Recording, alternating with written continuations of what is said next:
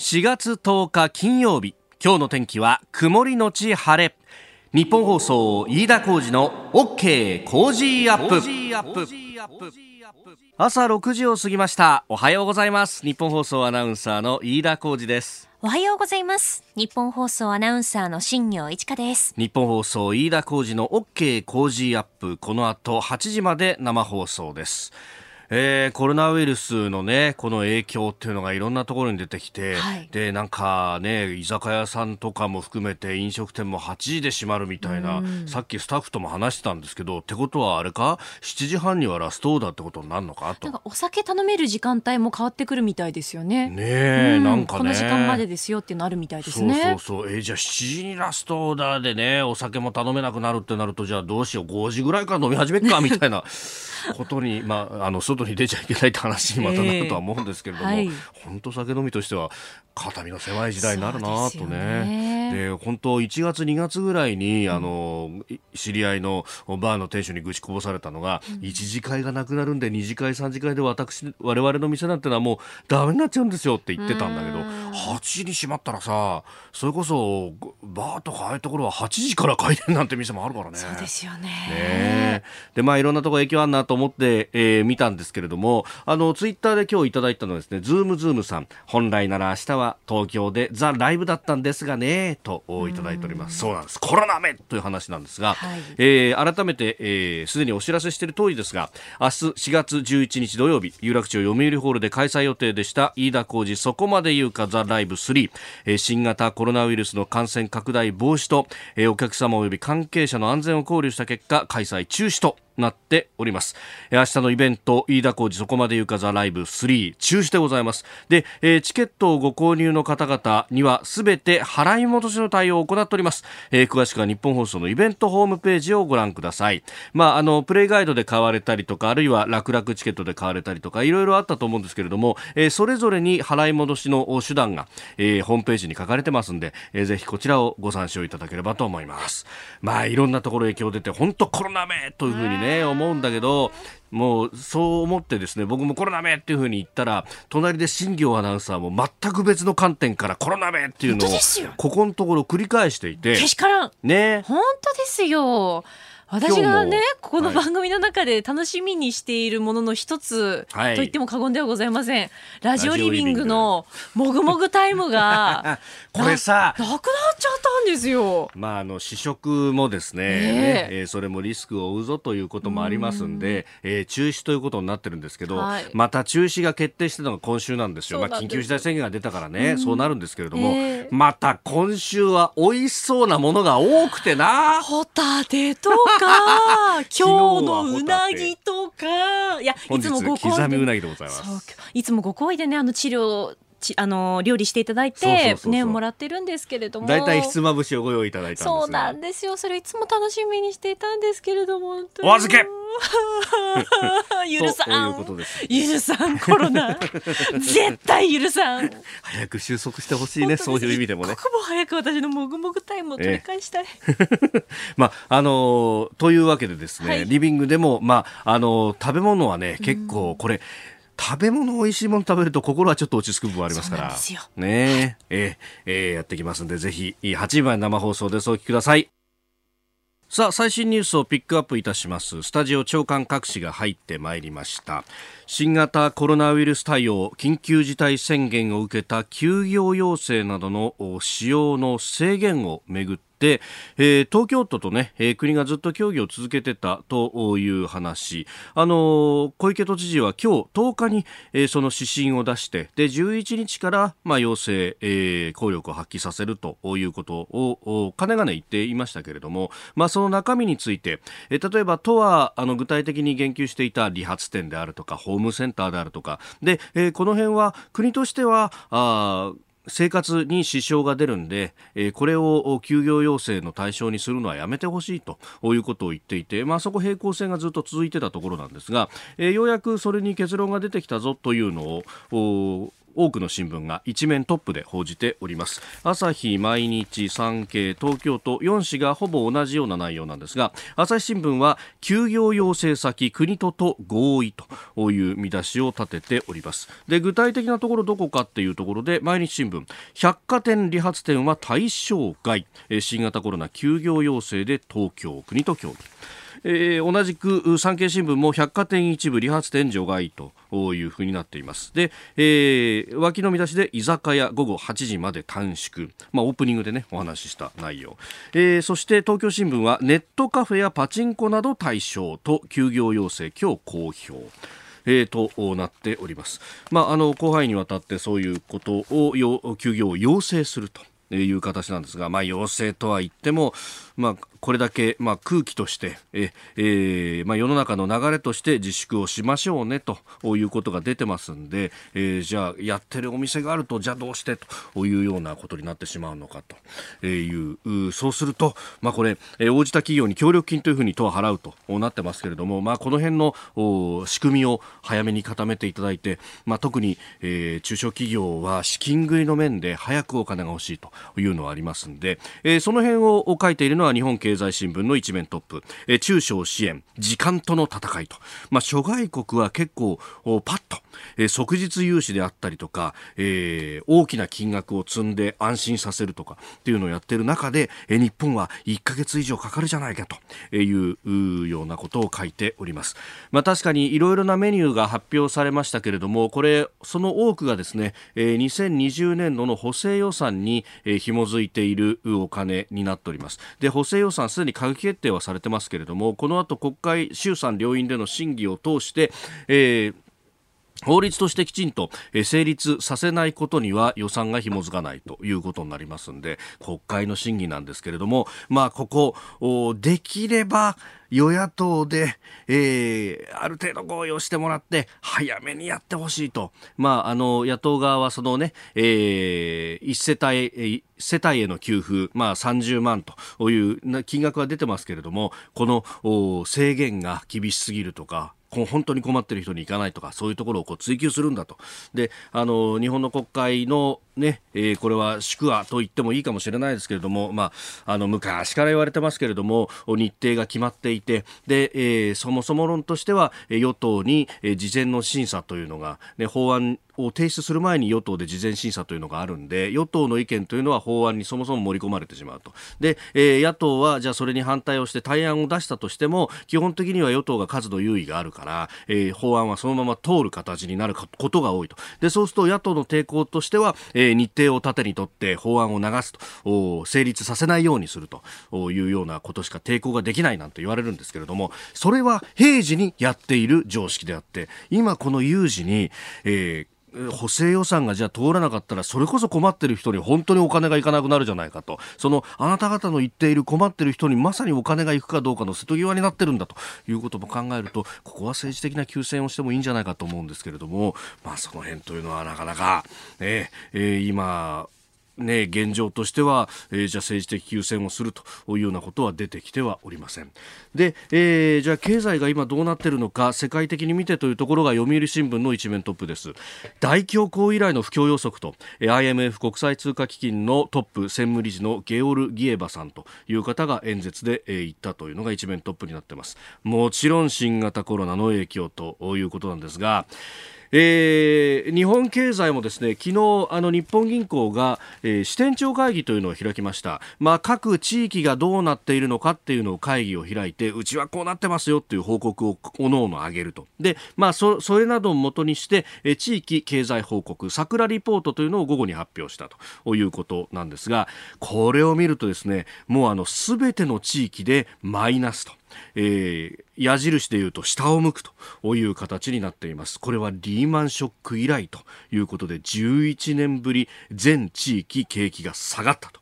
ということです。この、あの桜リポートって3ヶ月に一遍出すんですけれども、前回1月の調査では、えー、全地域拡大回復という表現を使ってたんですが、もうコロナの影響だけでドカーンと下がってしまったと。まあ、あの番組でも何度も申し上げてますが地合としてはそもそもとしては、えー、2018年の10月あたりからもう景気じわじわと後退をしていってそこに消費増税もあって、えー、疲弊をしていて、まあ、それでもじわじわ回復ぐらいではあったというのがもうコロナで叩き潰されてしまったというものがあります。でこのあの支店長会議の中で黒田総裁は、まあ、景気の落ち込みは激しいしその上先行きも見通せないと。であるならば金融緩和をより一掃してで、えー、資金を融通をしてですね、えー、困っている人にきちんとお金が行くようにするんだということを言っていたんですけれどもこの黒田総裁という人もですね口ではそう言いながら本当は金融緩和やってるどころか引き締めてるっていうのがかつてずっとあってですね。であの国債の保有残高が、えー、12月までのデータなんですけれどもちょっと減ったなんていうですね。国債の保有残高が減るってどういうことかっていうとその分国債を市中に売り出しますよね。売り出すと国債の代わりにお金が日銀に入ってくるってことなんで、えー、結果的には市中に流れてるお金が減る。つまり引き締めてるっていう。この不景気に何引き締めとるんじゃっていう話なわけで言ってることとやってること違うわけですよ。本当にこれを危機として感じてるのかっていうのが問われてるところなんですけれどもお果たしてどうなのかというのは細かく見ていかなきゃいけないと思います。ええー、いずれにせよこれは非常事態ですので早めに手当てをしてほしいというのは切に願うところでありますし何度も何度も言っていきたいと思います。あなたの声を届けますリスナーズオピニオン。この傾向ジアップはリスナーのあなた、コメンテーター、私、田新行アナウンサー、番組スタッフ、みんなで作り上げるニュース番組です。えー、コロナでどういう影響ありますか？現場の声ぜひ聞かせてください、えー、今朝のコメンテーターは外交評論家三宅邦彦さんです。取り上げるニュースですが東京都今日にも休業要請する業種を発表というニュース、えー、それから愛知県は独自に緊急事態宣言を出すということがありましたが追加指定で調整も国も行っているということ、えー、それからコロナウイルスで入院中のイギリスのジョンソン首相ですが集中治療室を出たと。いうニュースも入ってきました、えー、それから原油の生産国の集まり OPEC プラス、えー、そしてアメリカの空母の艦長が解任されたということの是非についても三宅さんに伺っていきましょう。いや、ツイッターメールで盛り上がってるのがさ、はい、オープニングで話した新業アナウンサーのもぐもぐタイム返上。食べ物の恨みは恐ろしいっていろんな人が書いてますね。本当ですよ。えー、えー、相模のターボーさん、えー、相模原市の方メールでいただきました。はい、新業さん、もぐもぐタイム中止残念ですね。本当です。いつも美味しそうに食べるあなた、美味しさ伝わります。うんさあ、しばらくは食べずとも商品の美味しさをリスナーに分かるように伝えてくださいね。はい、腕の見せ所ですよ。そうですね。うん、うん、といただきました。想像してあの食べていたあの頃を思い出しながら。なるほど。そうですね。ご紹介していきたいですね、えーさあ、次第はコメンテーターの方々とニュースを掘り下げます。今朝は外交評論家、三宅邦彦さんです。おはようございます。おはようございます。えー、実は、スタジオの中ではなくって、えー、専用のブースで、ちょっと離れてやって離れてるんですよね。ね元気ですか？いやなんとかやっておりますよ。どうもどうも。ちょっとこんな感じですけれども、試してみたいと思います。今日よろしくお願いします。よろしくお願いします。お願いします。ここでポッドキャスト YouTube をお聞きのあなたにお知らせですラジオのニッポン放送飯田浩司の OK コージーアップではお聞きのあなたからのニュースや番組についてのご意見そして新型コロナウイルスについてお仕事への影響生活の変化政府の対応へのご意見などぜひメールやツイッターでお寄せください。番組で紹介いたします。海外でお聞きのあなたからのメッセージ情報もお待ちしております。どうぞよろしくお願いします。7時台はコメンテーターの方々とニュースを掘り下げてまいります。えー、三宅さんは、日本放送にお越しいただいてるんですけれども、特設のブースの中からと。で、私、飯田と新業アナウンサーはスタジオということで、えー、二元でお送りしております。では、最初のニュース、こちらです。理髪店が対象から除外へ、東京都が今日にも休業要請する業種を発表。東京都の小池百合子知事は昨夜新型コロナウイルスの緊急事態宣言に伴い休業を要請する業種をめぐって西村経済再生担当大臣と最終調整しました。小池都知事は終了後記者団に危機感や感染拡大防止の方法論について共有できた。都として今日の協議をベースにして詳細を10日に発表すると述べております。東京都は当初休業対象に含めていた理髪店やホームセンターを除外する見通しだということです。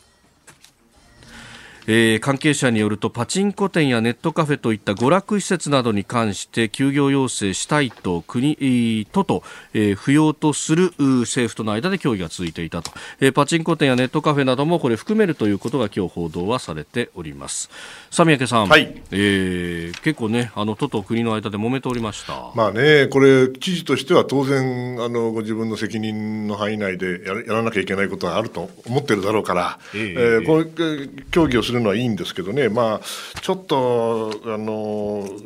時間がかかっちゃったのかなと、まあ、こういう形でであの最終的に結論を出したんだからいいとはいえ、若干あの振り回された方々がいるんじゃないかなと思って、ちょっと心配してますね。うん。まあ、これね、で休業要請という形ですけれども、都としてはあの、閉めてくれたお店に関しては、えー、協力金という形でお金も払うということだそうですね、まあ、普通ならね、あの諸外国であれば命令を出して、そして罰金でを課して、それを担保するわけですから、逆に言うと、当然、保証が必要になってくる。だけど日本の場合にはこの禁止ができない、はい、そうすると要請する。要請ってことは保証はできない、うん、だから協力金。こういうロジックなんですよね。それ自体はいいんだけども、はい、うんまあこれ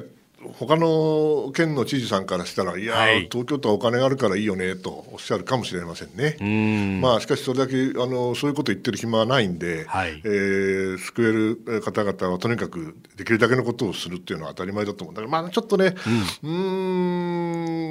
んなんか若干、パフォーマンスもあるなっていう感じが若干するんですけど、どうですか？あこのところ、まあ、連日の記者会見をしていたりとか、まあ、それこそあの昨日実は一緒に番組やった辛坊治郎さんも指摘してましたが、えー、本当に感染を防ごうとするんだったらあんな記者いっぱい密室に集めて会見しないだろうと、うん、そね、その辺もやっぱりこうどちらかというとパフォーマンス感があるんじゃないかという指摘ニューヨーク知事もそうでしたね、あの、はい、ほとんど広いところでポンポンポンポンとポツンポツンと記者さんがいるっていうような感じだったですよね、はい、まあ、まあ、しかしねあの政治家ですから当然選挙も近いわけで、はい、あのパフォーマンスをすること悪いと言ってるんじゃありませんよ。えー、トランプさんなんか見てください、もうずっ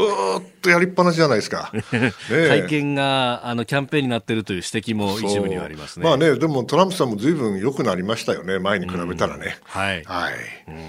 まあ、このことについてもいろいろメールもいただいてるんですが、和歌山のニンニンさんという方、和歌山の日高川町からいただきました。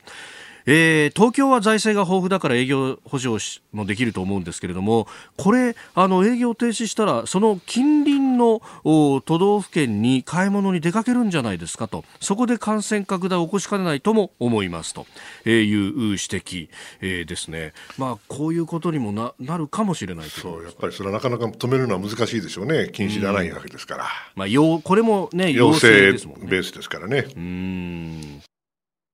さあ、ここで日本放送飯田浩二の OK 工事アップからのお知らせです。4月20日月曜日からは、この特別企画をお送りします。コロナとの戦い最前線。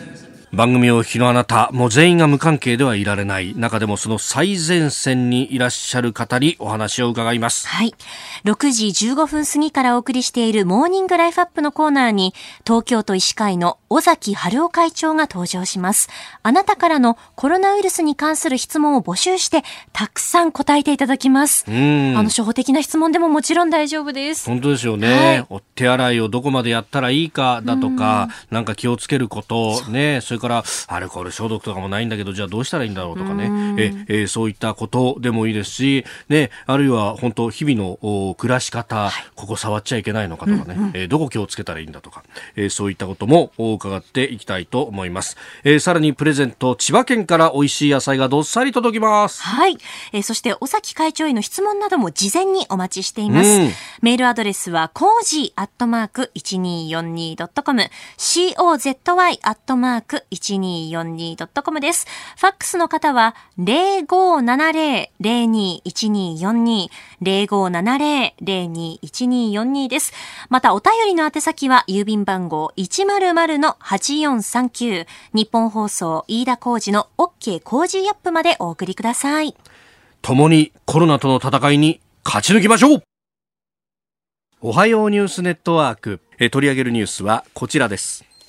愛知県が緊急事態宣言を追加指定で調整。京都府と京都市も対象地域への追加を要請へ新型コロナウイルスの国内で確認された感染者の累計が5000人を超える中緊急事態宣言の対象地域への追加を要請する自治体が相次いでおります愛知県の大村知事は昨日午前緊急会見を開き緊急事態宣言の対象地域に愛知県を加える前提で政府と調整を進めていることを明らかにしました。また京都府と京都市が緊急事態宣言の対象区域に京都府を加えるよう政府に要請する模様で今日午前にも西脇知事と門川市長が共同記者会見を開き証明する、えー、表明するということです。えーまあ、愛知でも感染経路がわからない感染者2割ほど、まあ、東京、大阪と比べて低いということもあって、えー、最初は指定されなかったんだということだそうですが、まあ、日本っていうのはね、小さな国ですから、はいうん、そんなに広くないでしょ、ですから、隣のあの都道府県がそのもし指定されたらね、それは自分とか隣にぽっと来るかもしれないと思うのは当然ですから、うん、から首長さんがあのそうやって関心を持ち、そして危機感を持って、ですねこういう考え方されるのは、僕、当然だと思うんですよ。ただね、一般論として私が気になるのは、ええ、まあ、言い方難しいんですけども、こういう危機が来たときに、えー、できるだけ早く厳しい措置を取りましょうと、はい、徹底的にやりましょうという人と、うん、いやいや、とにかく徐々に徐々にあの様子を見ながらと。慎重にやりましょうという意見が2つあると思うんですよね。はい、で結局それあの突き詰めて言うと、ええ、その言い方ちょっとこれも難しいんだけど経済をちょっと優先的に考えるか人命なのかというふうになってくるんですよね、はい、ただ鶏と卵の関係にはなないんで私はあの、え、経済ももちろん大事だけれども人命を守ってそれで経済があるんだというふうに考える。そうするとどうしてもどちらかというとこのウイルスのことを、はい、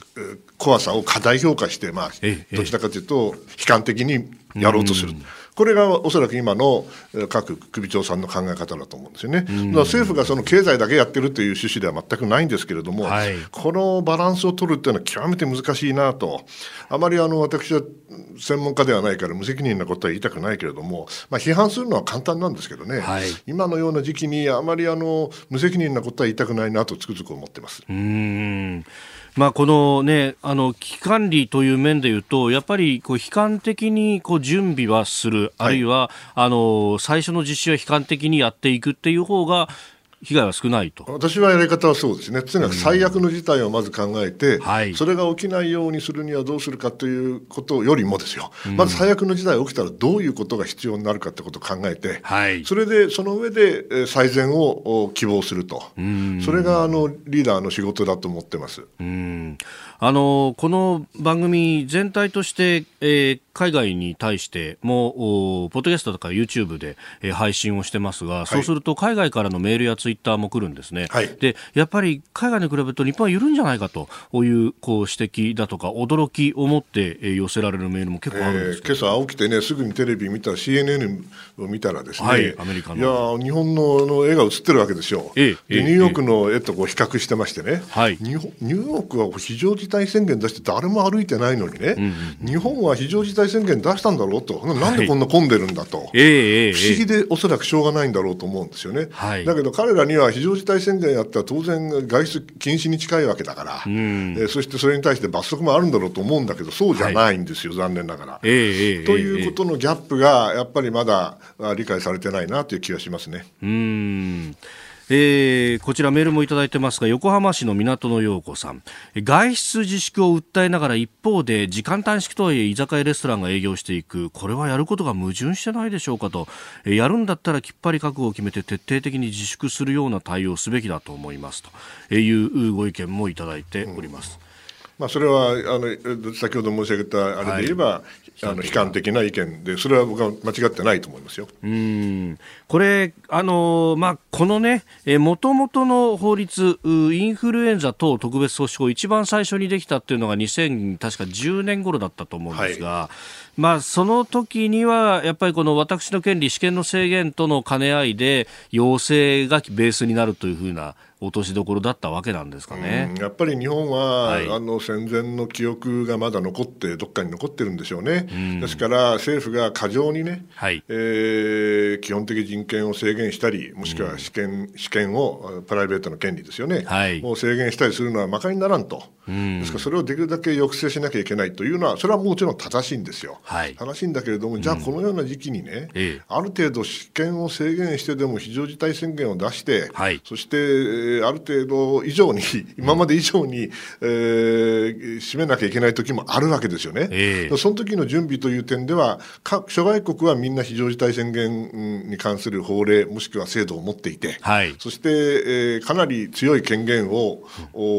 中央政府に認めている、はい、もしもしくは地方政府にも認めている、日本はそれが、えー、まあ、残念ながら作れてこなかった、うん、よかった。それが素晴らしいことだと思うんだけれども、はい、お今、こういう時にはその、なんていうかな、制度設計の欠陥というか、うん、が若干あの露呈しているなと、ただし、私はそれでね、はい、何でもかんでも厳しく取り締まれって言ってるわけじゃないんですよ。えー、今のアメリカの新聞なんか読んでると、うん、例えばそのニューヨーク・タイムズなんか読んでるとですね、はい、うん最近こういうそのパンデミックにかこつけてね、中央政府が必要以上に試験を制限していると、はい、そして強力な権限を持つようになってけしからんと、これはね、ハンガリーの首相なんかもそうですけども、大統領が、はい、もう何でもね、大統領で決められちゃうとかね、そういうふうになったら、これはもう行き過ぎですよね。ですから、あの日本が今まで慎重であったこと、戦後、慎重であったことは僕は正しいと思うんですけども、はい、しかし、もう少し、うん、えー、厳しくしてもよかったんじゃないかなという気はしてますね。うん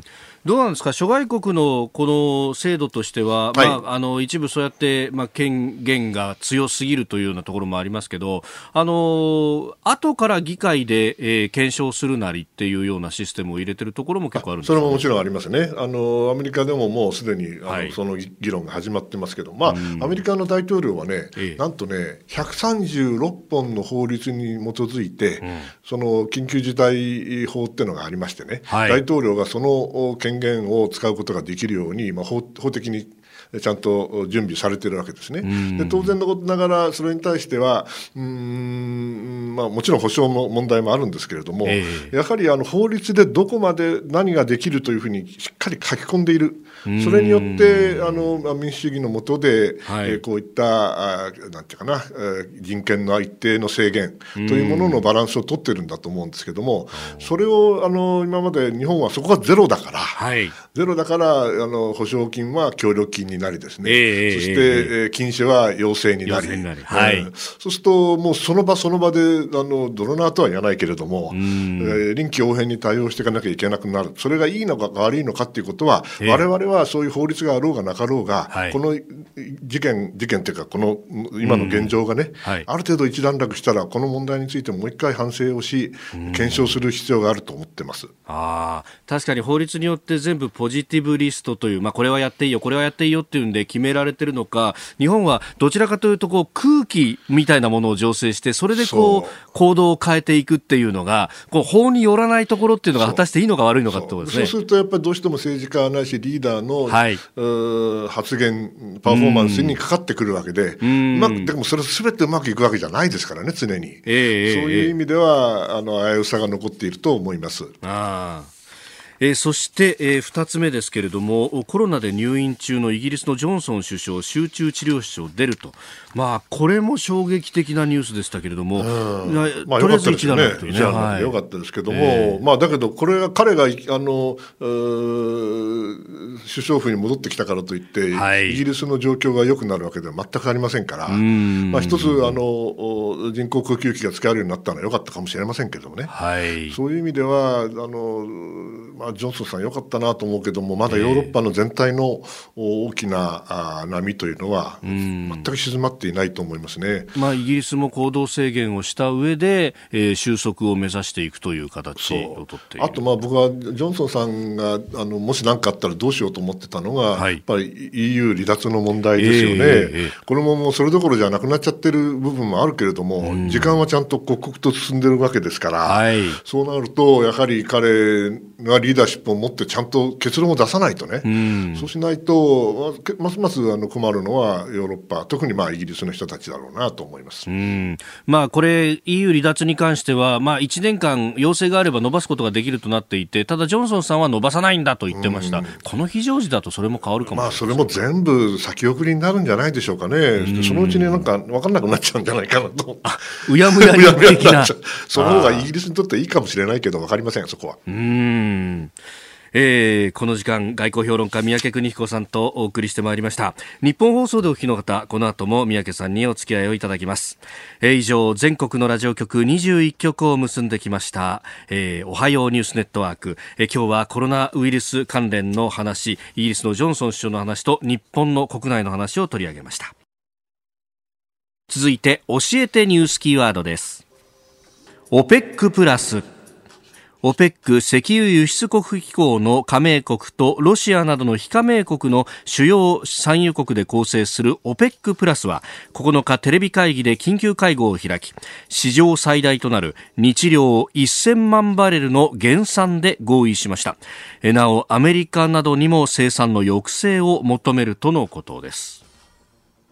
えー、ということで、まあ、これを受けてでしょうか、あ原油の価格ですが、あでもさほど変わりはないというところですか、えー、今のところ、シカゴの先物23ドル21セントというところで取引されているようであります。まあ、1000万バーレルっていうのはね、はい、これ、すごい量なんですよ。だって、サウジアラビアのあの最大が確か1200万バーレル、普通で1050とか、えー、1000万バーレルですから、えー、サウジアラビア1国分の石油を減らそうって言ってるわけですよね。むちゃくちゃな話、むちゃくちゃっていうか、まあ、すごい話なんですよ。えー、ただね、あの、値段が上がってない理由は、まあ、いろいろあると思うんですけど、私は、はい、当然だと思ってます。なぜかっていうと、うん、こんな話はいくらでも、いくらでもったらあるけど、時々あるわけですよね。時々ある。うん、だけども、うん問題は1000万バーレルを誰がどのくらい減らすんやと。ああ、ね、割り当てみたいなもんですか？悪魔は詳細に宿るわけですよ。はい、なるほど、ね、で。そもそもね、これ、ここに至るまでに、私の知る限り、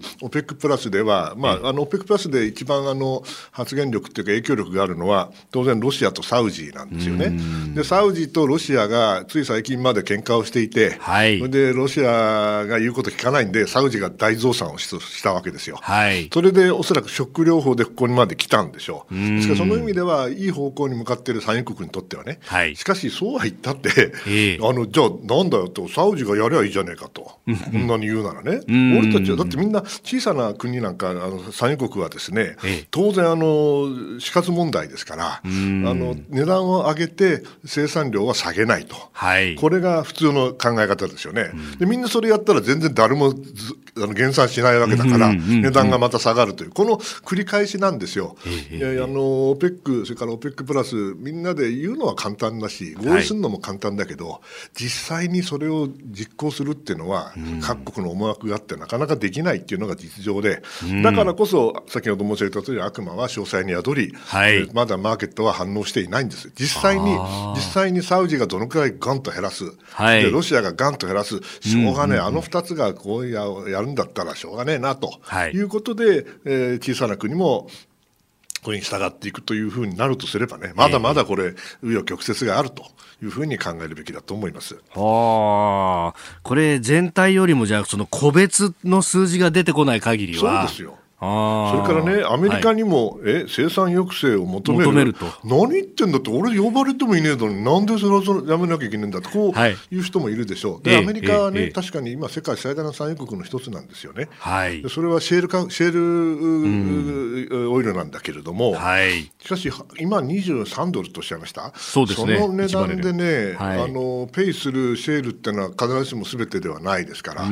然、もうすでに減産が起きてるはずなんですよね。はいはい、でその上にさらにやれと儲かる部分国あの会社にとってね、えー、また減らせっていうのはどういうこっちゃと。だったら俺たちもちゃんと呼ば呼ばれてね、はい、それであの議論に参加させるんだと思う呼びもしない。呼ばれたのかもしれないけども、えー、俺たちが出てねえとこで話聞いてねえじゃねえかよ。と、え。ー、こういうふうになるといかがなものかなと思いますね。うん。これでもこれだけまあ原油価格が下がって、まあ、あの日本としてはガソリン代が下がるとか価格11週連続で確か下がってますから、はいはい、いいんでしょうけれども。いいんでしょうけどね、ええ、しかしこれあの2つ問題があって経済がこのような状況で、はい、あの産油国がねあの石油の値段が、まあ、あの安定すればいいけど乱高下するようなことになれば、はい、これ経済に良くないのはもちろんだけどもう一つ大事なことはですよ、うんはい、あのこんな低価格で産油国持つんですかと。で中東のね、はい、あのイランなんかもイランはまあ今制裁やってるからかかってるからできないのかもしれないけれども、はい、こう収入がガクッと減るってことは当然人々は不満を持つわけで、はい、中東地域湾岸地域のこの政治的な安定これにもいろいろな問題が生じかねないと思って私心配してます。あの国家財政をこの産油に頼っている国っていうのは多いし、なんか。あれですよね、ロシアなんかも1バレルあたり60ドル、70ドルぐらいまで来ないとだめって言われますよ、ね。それであの予算組んでますから、はい、これ、大幅な赤字になるんですよね、えー、ロシアもそういうこと考えて、ちゃんとあのなんていうかな、準備金は積み立ててはいるんだろうけれども、えー、果たしてうまくいくでしょうかね、各国大変だと思います。うんまあそうなると、これ、やっぱり社会不安がってことになると、それこそアラブの春みたいなことが起こるのかどうなのかまで考えちゃう産油国はまだあのお金持ちですからね、あうん、そしてそういう騒ぐ人たちはみんなあの出稼ぎ労働者で何何年かおきに変えてるから、あうん、そこは人口が少ないところだから大丈夫だとは思いますが、それよりも、うまくやると思いますけど、そうしてほしいです。安定してもらわないと困りますからね。うん。えー、今日のキーワード、OPEC プラスでした。さあ、メールやツイッター、ニュースについてもいろいろいただきますが、今ね、あの、OPEC プラスというところ、原油のお話がありましたが、えガレオンさんツイッターでいただきました。アメリカのシェールガス潰しで体力のあるサウジが仕掛けているという構図も見えなくもないけど、どうでしょうかと。うん、まあね、その種の、えー、陰謀論。これはあの石油業界だけじゃなくて世界国際政治でよくあるんですけど、はい、まあどうですかね、サウジにそんだけの力があるのかな、そういう時代もありましたけどね、今はもうそれどころじゃない、必死で生き残りをかけなきゃいけない時期に、それだけ値段が下がっちゃったですから、はい、ちょっと私はそこは、あまりあの陰謀論は、えー、買いません。なるほど、サウジはそのやっぱり原油にずっと頼り続けてきた経済で、やっぱあのあのムハンマド皇太子って結構いろいろ情報がありますけど、そこに危機感感じて改革しようとしてるっていう面はあるわけあります、あります。気持ちはわかります。気持ちは気持ちはわかるけど、90年代にも同じようなことあって、なるほど。実際に見てたけど、はい。えー、やれるもんならやってみろってやれねえだろうと。やっぱりそこが難しい。これ言っちゃいけないんだけどね、本当は。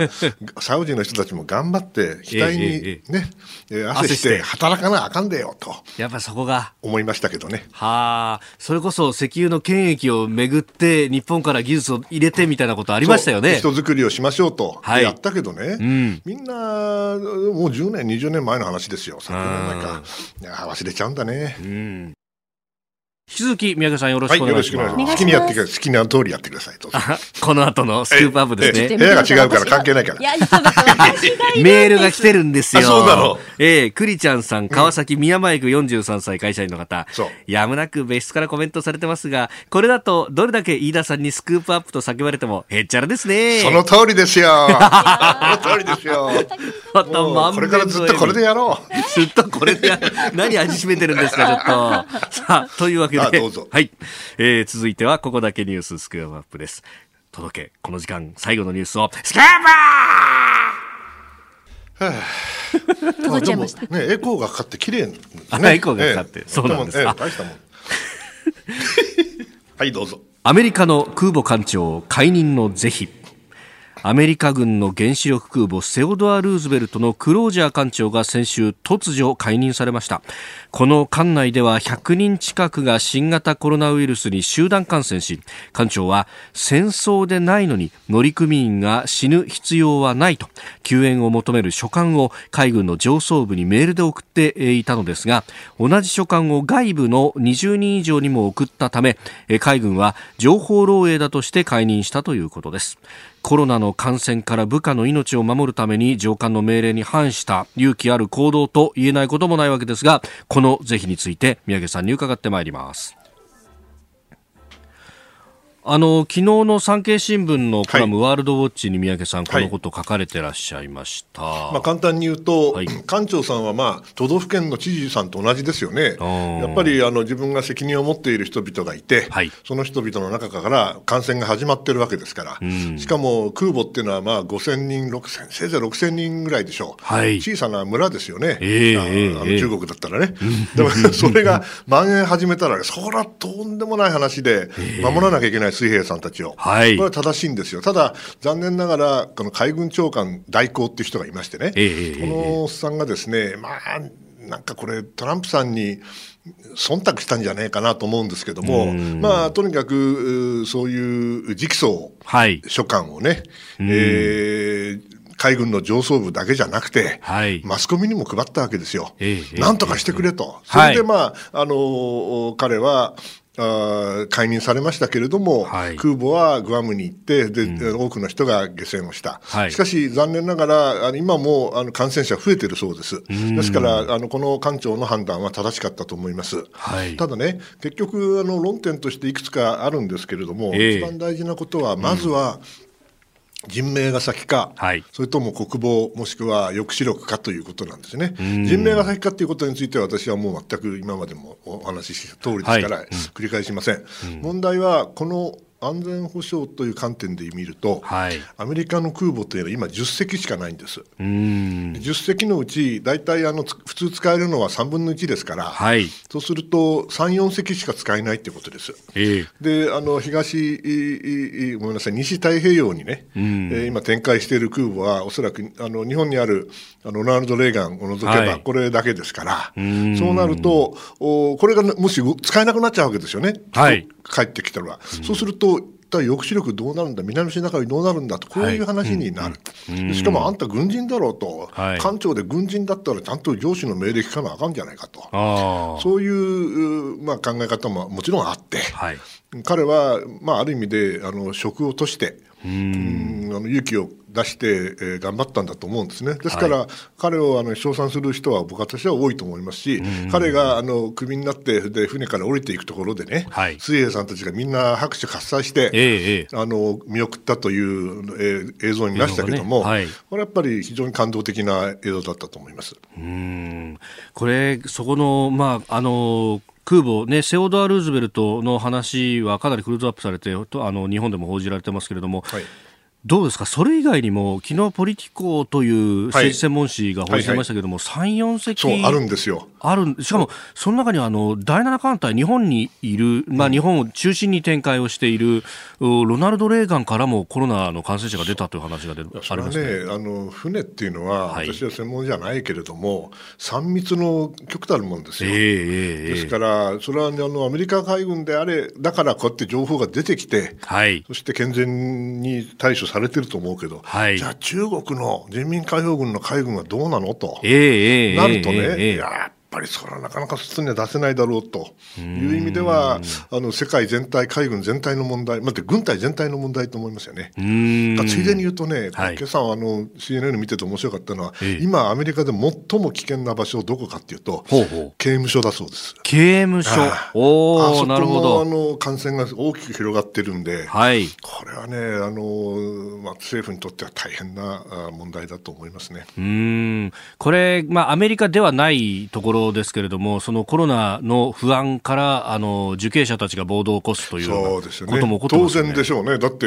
あんな狭いところに入れられてね、はい、で集団構造させられるわけでしょ？うん。いやこれあの、もちろん悪いことしたんだからしょうがないといや、しょうがないけど、えー、そうは言ったって彼らも人間ですからね、はい、守ってあげなきゃいけないと思います。うん、まあ、その辺のこう構造とか、あるいは安全保障と、でも、このアメリカのまあ海軍の抑止力っていうものは、当然、日本の安全保障にも直接関わってくる、ね、してますよね。ですから、それ意味では、しっかりと対応してもらわなきゃいけないと思います。うんまあ、日本の、ね、自衛隊からっていうのは、ほとんど出ていないということでありますし、今のところね。今のところは。はい、で、今度、ホルムズ海峡にも、あの、代わりの船が行くと、はい、でそこで、えー、河野防衛大臣も、まあ、感染などがないように万全を期すんだという会見でも言ってましたけれども、これは本当、対岸の火事というか一言ではない、ね、一言ではありません。世界中の問題であります。うん、はい、これただワクチンはないわけですよね。そうすると、えー、そらねもう注意するしかないんですけどね。うん。まあそういうことが起きることは十分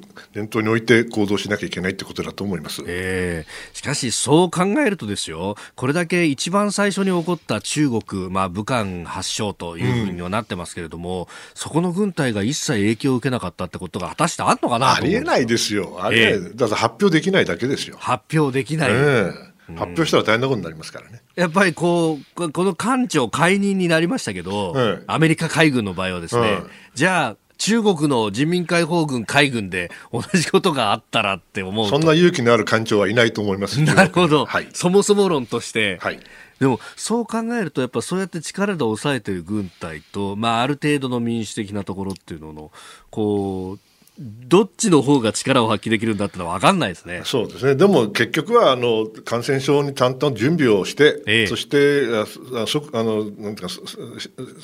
即に即座に行動した国が勝ってるっていうことですよね。ですから民主主義もあの全体主義も同じだと思いますね。残念ながら。ウイルスはそこを選ばないわけ選ばないですから、イデオロギー関係ないですからね。え今日のスクープアップアメリカの空母艦長の解任の是非というところからお話をいただきました。今日もポッドキャスト YouTube でお聞きいただきありがとうございました。この飯田浩司の OK 工事アップは東京有楽町ラジオの日本放送で月曜日から金曜日朝6時から8時まで生放送でお送りしています。生放送を聞き逃したあなた。ぜひラジコのタイムフリーサービスでニュースやスポーツエンタメなどの最新情報を通勤通学の行き帰りでチェックしてください。さらにこの番組では公式 Twitter でも最新情報を配信中。スタジオで撮影した写真などもアップしております。そしてもう一つ私飯田浩司「夕刊富士」で毎週火曜日に「飯田浩司そこまで言うか」という連載をしております。こちらもぜひチェックしてください。